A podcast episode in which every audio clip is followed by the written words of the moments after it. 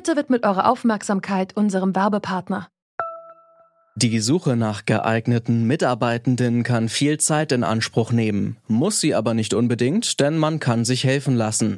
Zum Beispiel mit den Premium-Stellenanzeigen von Indeed, denn damit wird eure Stellenanzeige in der Suche sichtbarer und Bewerberinnen und Bewerber werden schneller auf euch aufmerksam. Indeed schenkt euch jetzt 75 Euro Startguthaben für eure Premium-Stellenanzeigen. Klickt dazu auf den Link in den Show Notes. Es gelten die AGB. Jetzt folgt ein Spot und dann startet der Podcast. In Deutschland gibt es manchmal diese überraschend schönen Orte, die städtisches Erlebnis, Kultur und Shopping verbinden. Einer davon ist Memmingen im Allgäu. Durch die super Lage ist die pittoreske Altstadt mit ihrem Stadtbach nicht nur für eine Städtereise geeignet. Memmingen bietet sich auch für einen Zwischenstopp auf der Durchreise in die Alpen oder ans Mittelmeer an. Kräfte auftanken, erholen und genießen geht in Memmingen zum Beispiel bei einer der verschiedenen Stadtführungen. Und an so einer Führung könnt ihr kostenlos teilnehmen. Einfach dem Link in den Show Notes dieser Episode folgen und als Code zurück zum Thema eingeben. Words, English words, are full of echoes, memories, associations. They've been out and about on people's lips, in their houses, in the streets, in the fields. Das war die Stimme der Schriftstellerin Virginia Woolf in einem BBC-Radiointerview von 1937. Die Werke der Autorin gelten heute als Klassiker. Andere Literatur aus der Feder von Frauen ist häufig vergessen oder übersehen worden und davon gar nicht mal wenig. Woolf hat schon zu ihrer Zeit darauf hingewiesen, dass Frauen aus einer anderen Perspektive schreiben als Männer. In der Literaturwissenschaft wird auch vom weiblichen Schreiben gesprochen.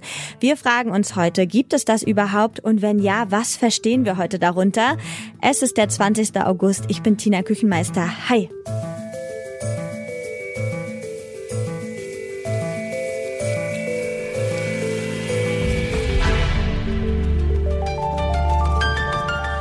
Zurück zum Thema. In der Schule werden Bücher von Goethe, Max Frisch oder Bernhard Schlink gelesen. Werke von Frauen sind im Lehrplan kaum zu finden und überhaupt im Kanon der Weltliteratur finden sich sehr viel mehr Männer als Frauen. Seit den 1970er Jahren diskutieren Übersetzerinnen, Literaturwissenschaftlerinnen und Schriftstellerinnen über weibliches Schreiben. Gemeint ist eine Literatur, in der weibliche Perspektiven sichtbar werden. Und darüber habe ich auch mit der Autorin Anke Stelling gesprochen. 2019 hat sie für ihren Roman Schäfchen im Trocknen den Leipziger Buchpreis erhalten und ich habe sie gefragt, gibt es das denn überhaupt ein weibliches Schreiben? Ich würde darunter fassen, ein Schreiben, das von weiblichen oder sich als weiblich definierenden Wesen ausgeführt wird. Und ob sich dann da wiederum Gemeinsamkeiten finden, das muss man, glaube ich, an den Texten selbst untersuchen.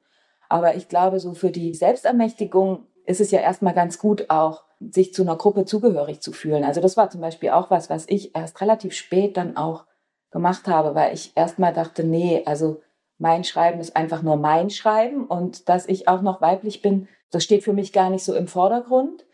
Aber als ich dann gemerkt habe, dass von außen eben doch auch so Zuschreibungen kommen, da habe ich gemerkt, dass es dann doch auch ganz gut ist, mich auch selbst als schreibende Frau zu begreifen, weil dann kann ich vielleicht auch selber mitbestimmen zumindest, was das bedeutet.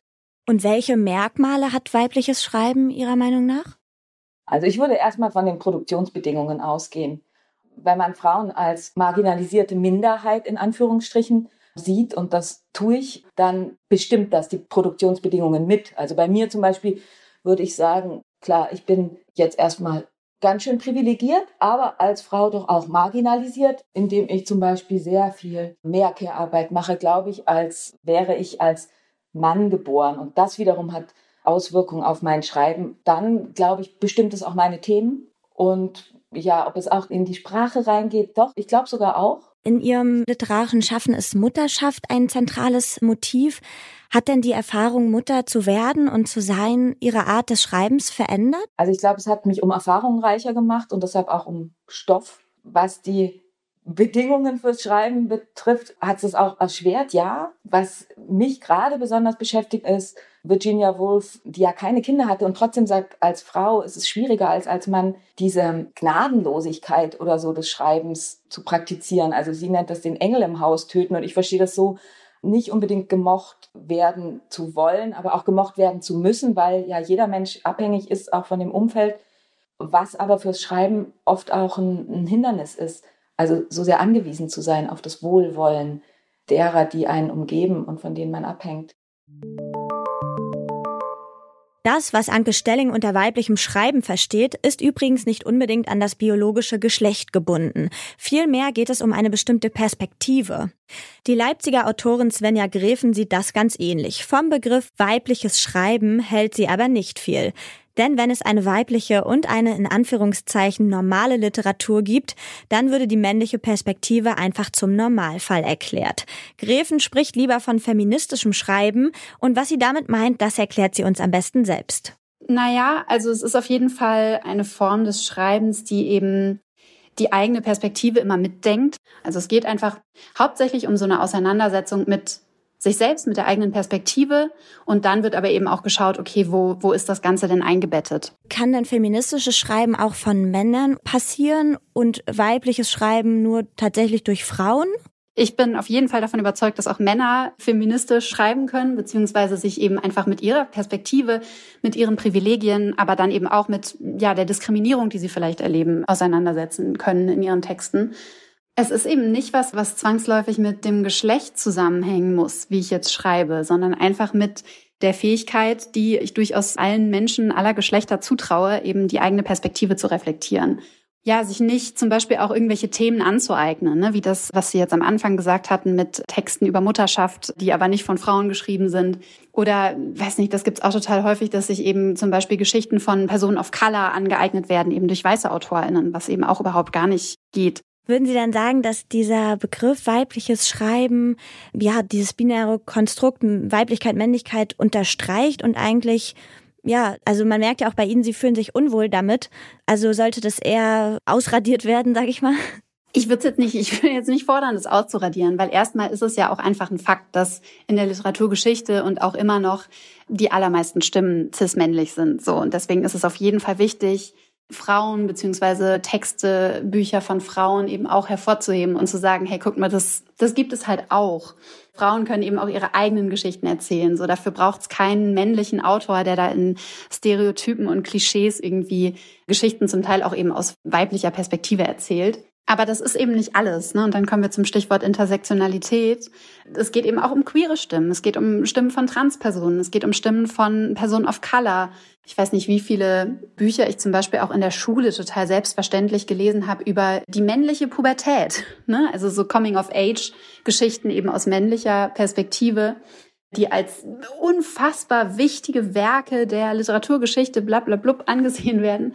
Wenn jetzt eine Frau ankommt oder vielleicht auch eine nicht-binäre Person, die über einfach solche vermeintlich banalen Dinge schreibt, wie eben ja eine Coming-of-Age-Geschichte, dann ja wird das eben so ein bisschen abgetan als ja nicht wirklich interessant für die breite Gesellschaft. Was wünschen Sie sich dann für die Zukunft, was noch weiterhin passiert? Mm, na, ich wünsche mir einfach, dass sich noch mehr Menschen mit genau diesen Fragen auseinandersetzen ne? und auch wirklich schauen, okay, wer Wer spricht denn auf Podien? Wer moderiert Veranstaltungen, Lesungen? Wer doziert an Schreibschulen? Wer sitzt in Jurys?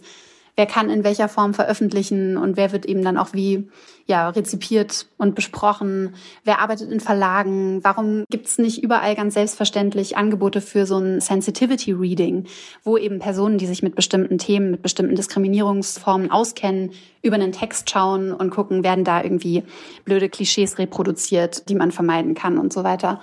Und dann eben auch zu schauen, okay, wer hat denn überhaupt Zugang zu Texten oder zu Literatur, vielleicht auch zu Veranstaltungen, so welche Barrieren gibt's möglicherweise da noch? Und dass stärkere Allianzen aufgebaut werden, vielleicht auch einfach, dass es einfach mehr Unterstützung gibt, dass es etablierte AutorInnen, noch nicht so etablierte AutorInnen unterstützen, nicht nur, wenn es eben junge Männer, junge aufstrebende Schriftsteller sind, sondern eben auch die jungen, vielleicht noch nicht ganz so aufstrebenden SchriftstellerInnen ja, dass dieser Elfenbeinturm so ein bisschen aufgebrochen wird.